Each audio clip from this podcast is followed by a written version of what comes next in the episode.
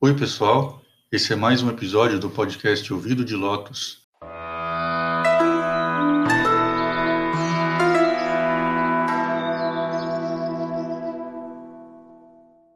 E esse é o nosso encontro semanal para conversar sobre budismo e espiritualidade.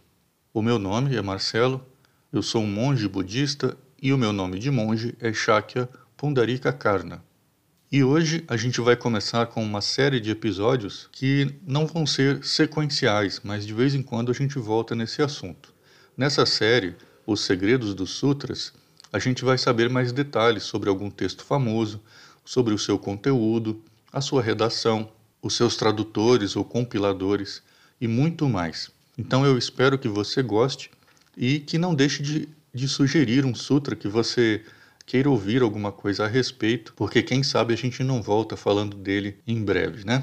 E se você gosta de eh, se aprofundar mais, de aprender mais, e se você não, não quer perder nenhuma novidade desses temas, desses assuntos, não deixe de seguir o meu perfil no Instagram. É só procurar por Ouvido de Lotus, porque lá você vai sempre ver desdobramentos do tema da semana e, além disso, vai ter acesso aos meus livros sobre budismo que estão disponíveis no link que está lá na descrição do perfil.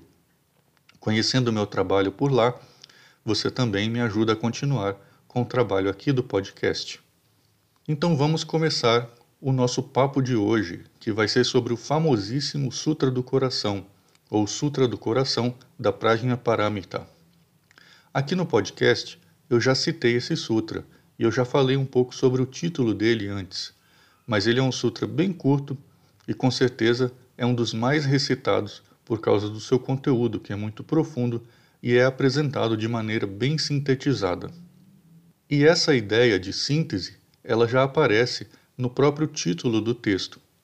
O termo coração, no seu título, que em sânscrito é Hridaya, significa também o órgão, coração do corpo humano mesmo. E esse termo é usado com o sentido de centro, de parte essencial, de núcleo, e até em português a gente também tem essa maneira de expressar quando a gente fala do coração, como, por exemplo, dizer sobre o coração de uma questão, nessa ideia do ponto central, do ponto mais importante. Além disso, também é um sutra muito usado para estudar os textos originais. Como ele é bem curto e nele aparecem vários conceitos budistas fundamentais, ele é bem interessante para se reconhecer os termos e as traduções chinesas também são ótimas para estudar pela mesma razão.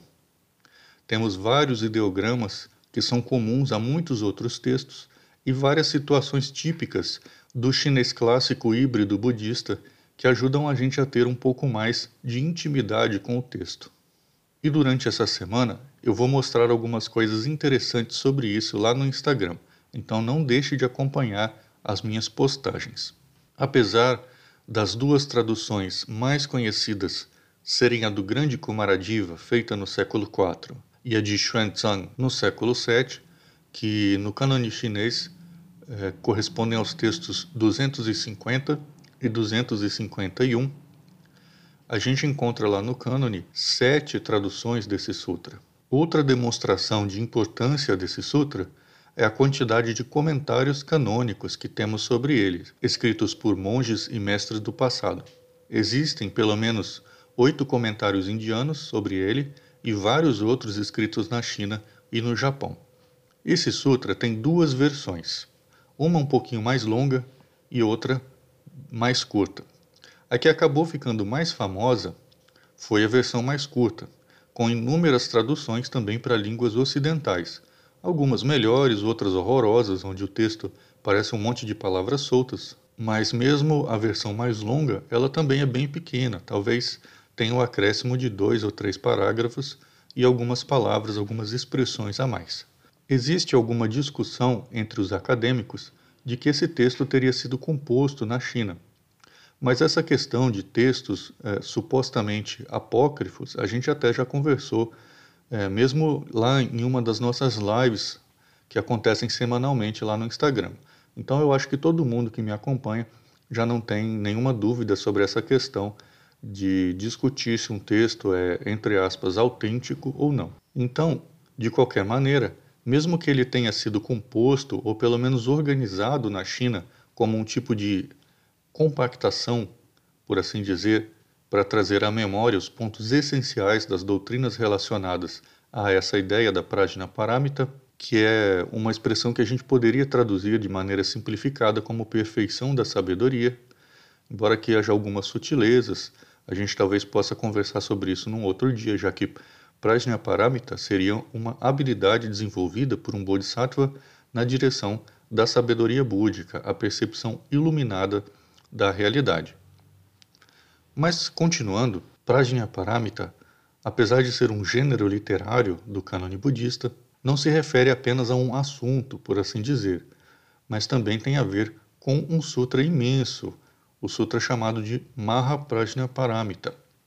E dessa maneira, o Sutra do Coração da Prajna Paramita também poderia ser entendido como a síntese do conteúdo desse mesmo sutra imenso.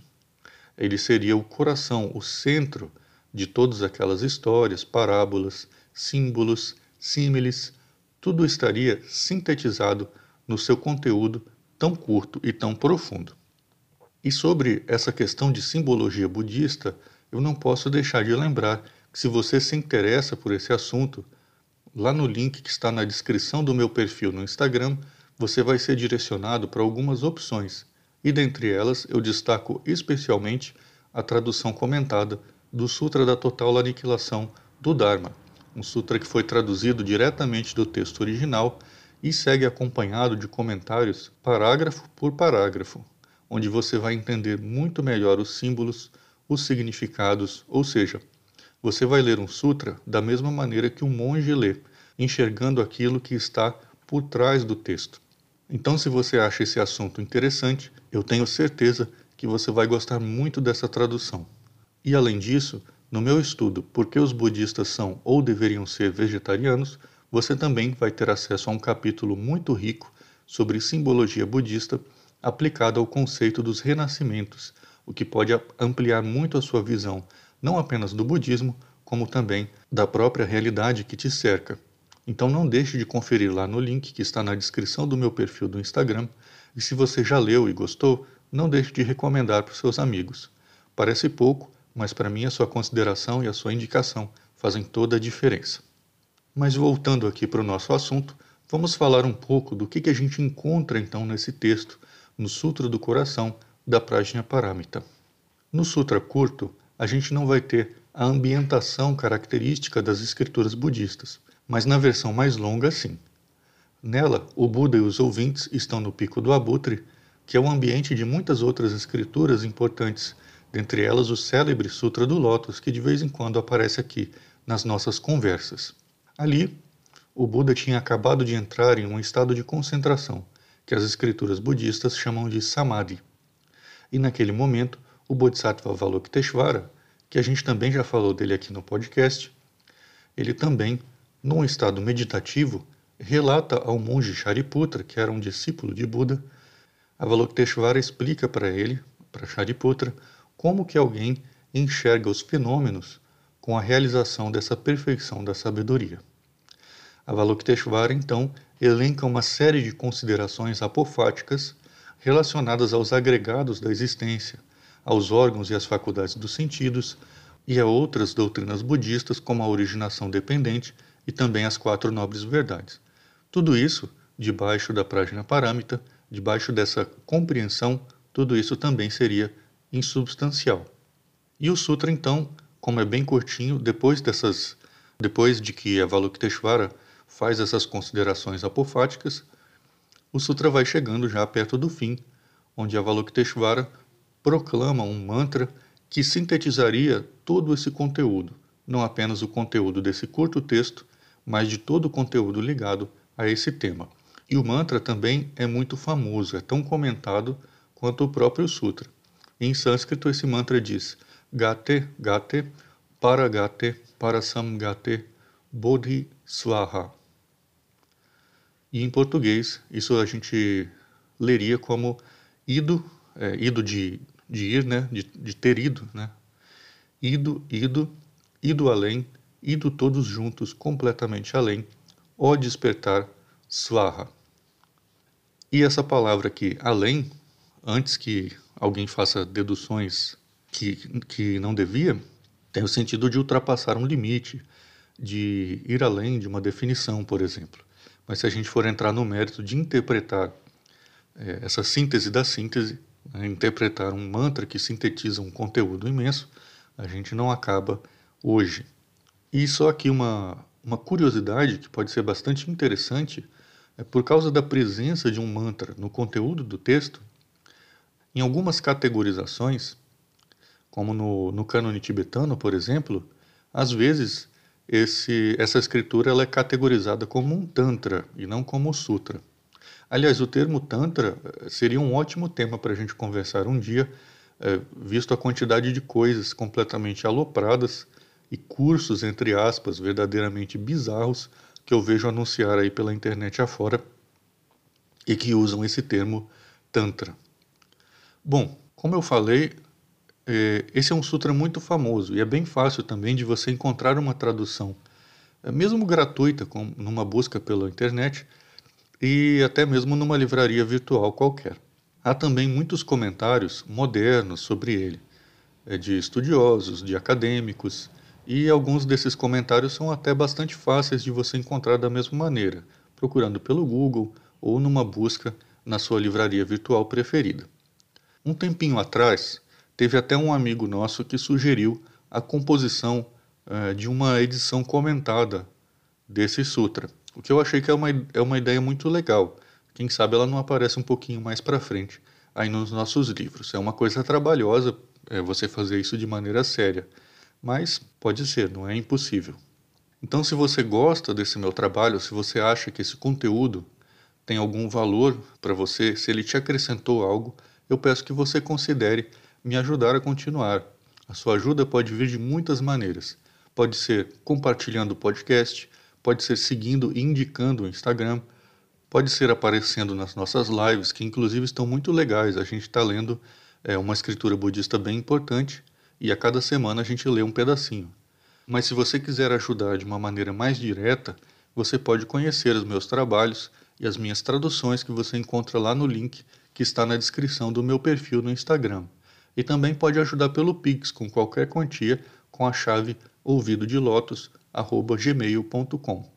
A sua ajuda me permite elaborar conteúdo exclusivo, algo de bom nível, que não ofende a sua inteligência, e também um conteúdo isento de visões sectárias, exclusivistas e, além do mais, totalmente gratuito. Então, se isso importa para você, e você pode, obviamente, eu peço que você considere me ajudar, já que eu não conto com o apoio de nenhuma instituição rica e de nenhuma franquia asiática. O Sutra do Coração da Perfeição da Sabedoria, ele então é uma síntese desse conjunto de textos que lidam com a insubstancialidade de todos os fenômenos, todas as coisas que surgem, elas não existem por si mesmas, elas não existem sozinhas. É, mas debaixo desse olhar da perfeição da sabedoria, aquilo que surge e desaparece não corresponde à realidade última, e essa realidade última, por não surgir e nem desaparecer, mostraria que todas as coisas estão, na verdade, num estado eterno e imóvel. Mas aí realmente é outro assunto é outra coisa. E vai muito arroz com feijão, né? Como a gente diz. E não dá, não é uma coisa que dá para a gente falar é, num podcast. Ok? Então, a nossa conversa de hoje vai ficando por aqui. Mas eu te lembro também de que se você ainda não me segue no Instagram, é só procurar lá por Ouvido de Lotus, tudo junto, porque o nosso papo termina aqui no podcast, mas lá no Instagram ele continua durante a semana inteira. Então, um grande abraço para você e a gente se encontra no próximo episódio. Tchau!